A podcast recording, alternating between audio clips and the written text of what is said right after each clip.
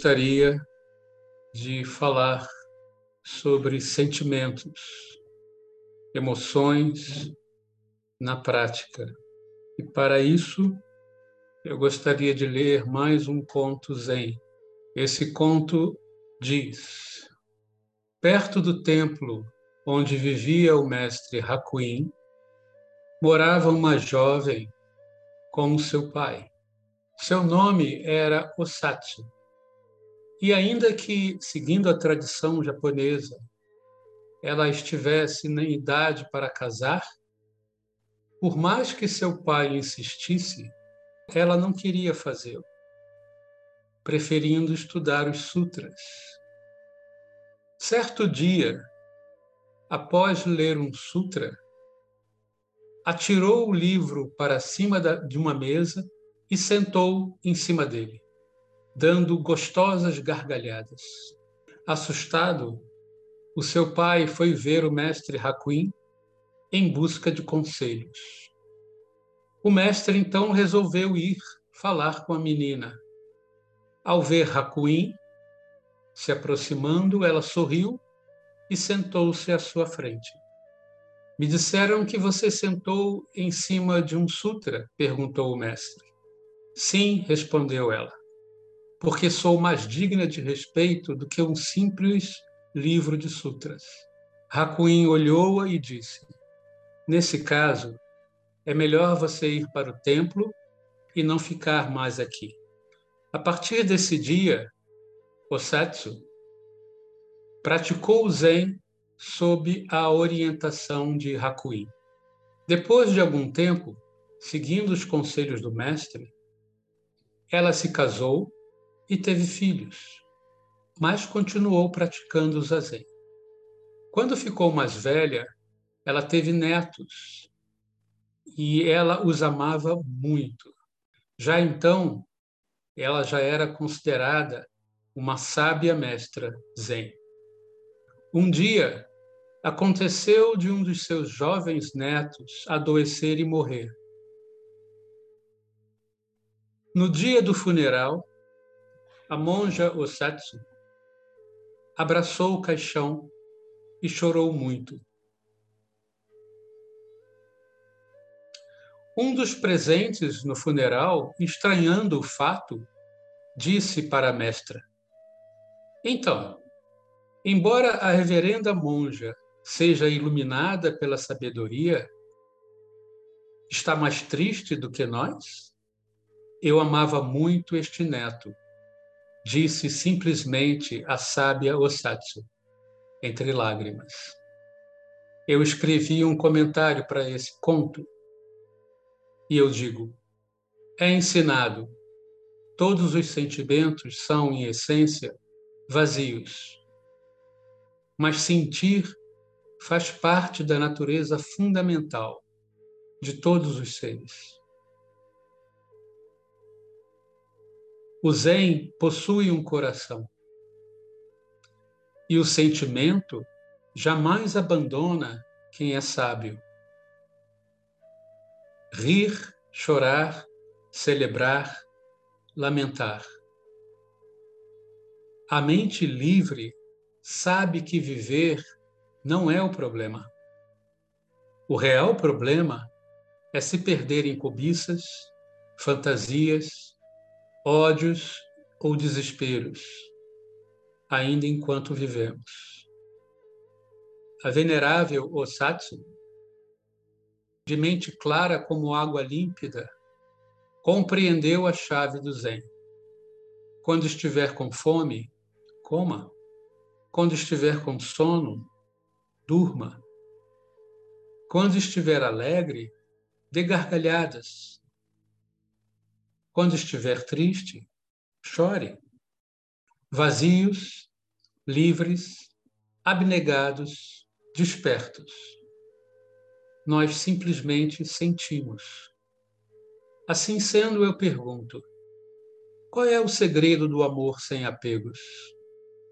Assim sendo, eu respondo: quando você for cativado, ame. Sentimentos fazem parte da nossa natureza E a prática do Zen não pode, de modo algum, retirar do praticante sentimentos. A grande questão, o grande desafio da prática Zen em relação a sentir, a ter emoções, é não se perder nelas. Não se deixar controlar por sentimentos e emoções, porque nesse caso, até mesmo bons sentimentos acabam se tornando fonte de insatisfação, mágoa, desespero.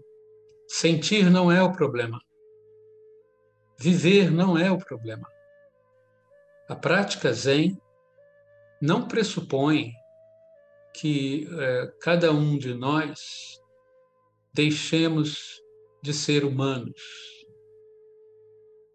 A prática Zen e a sabedoria que a prática Zen oferece pretende dar a todos nós a leveza, a liberdade, o equilíbrio para que nós possamos experimentar as sensações, as emoções, os sentimentos da maneira mais clara e límpida possível. O verdadeiro amor, ele é puro. Ele não tem expectativas.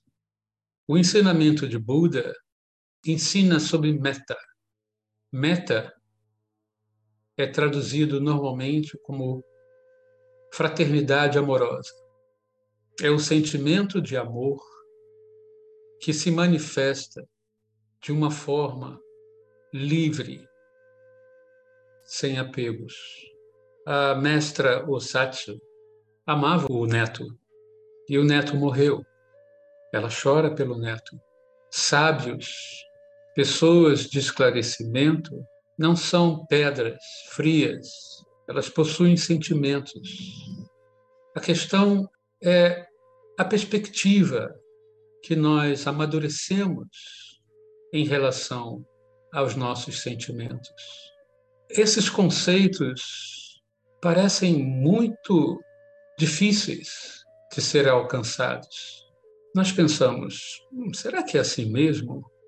A vida é muito rica em experiências e é muito difícil fazer uma afirmação sem pensar, pelo menos para mim é muito difícil fazer uma afirmação sem consentir que a realidade de cada um de vocês que me ouve é muito particular e distinta.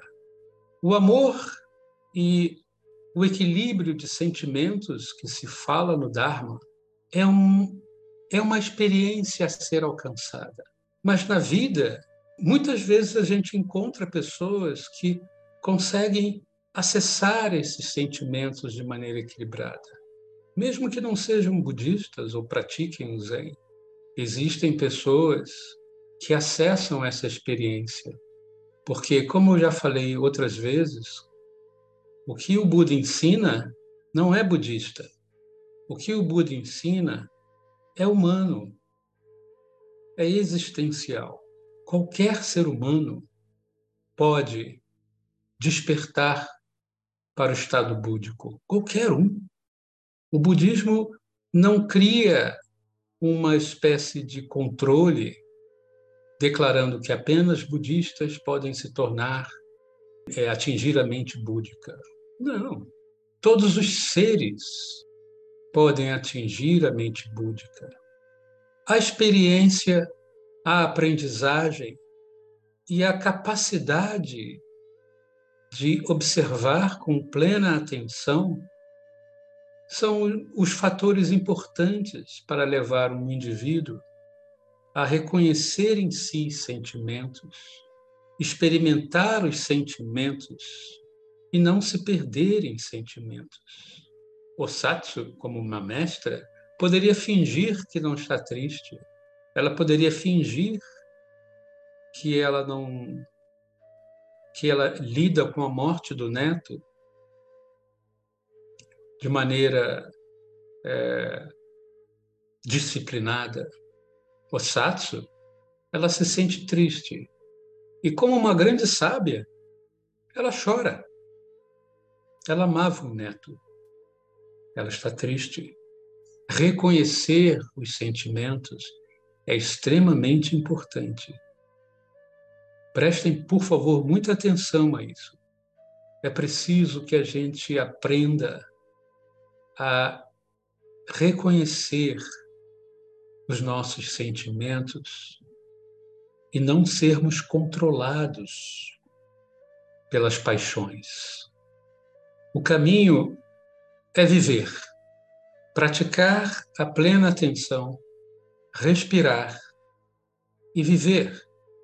Quanto mais vocês se dedicarem com honestidade pessoal a esses pequenos passos, mais a maneira como vocês percebem sentimentos, sensações, emoções, mais essa maneira será clara, direta, tranquila. O centro não se perde. Você pode se sentir irritado, mas você no centro está calmo. Você pode se sentir triste, mas no centro você está calmo. Você pode se sentir muito alegre, mas no centro você está calmo. Isso faz com que as emoções adquiram outra qualidade em nossa vida. Porque a mente condicionada ela vai sem controle por sentimentos. Ela cai em altos e baixos de emoções. As emoções são sentidas, mas com muito pouca profundidade. E, portanto, nós não compreendemos corretamente as nossas emoções. Eu não afirmo para vocês que atingir esse tipo de experiência em equilíbrio seja é, sem esforço. Mas eu digo pela minha própria experiência que o próprio esforço já vale a pena. Mesmo que a gente fale de vez em quando em manter o equilíbrio interno e observar os nossos sentimentos. Mesmo o esforço vale muito a pena. E a vida é maravilhosa demais para que nós percamos essa oportunidade de tornar a nossa percepção da existência mais profunda e mais livre. Vale a pena nos esforçarmos para sentir melhor. Muito obrigado.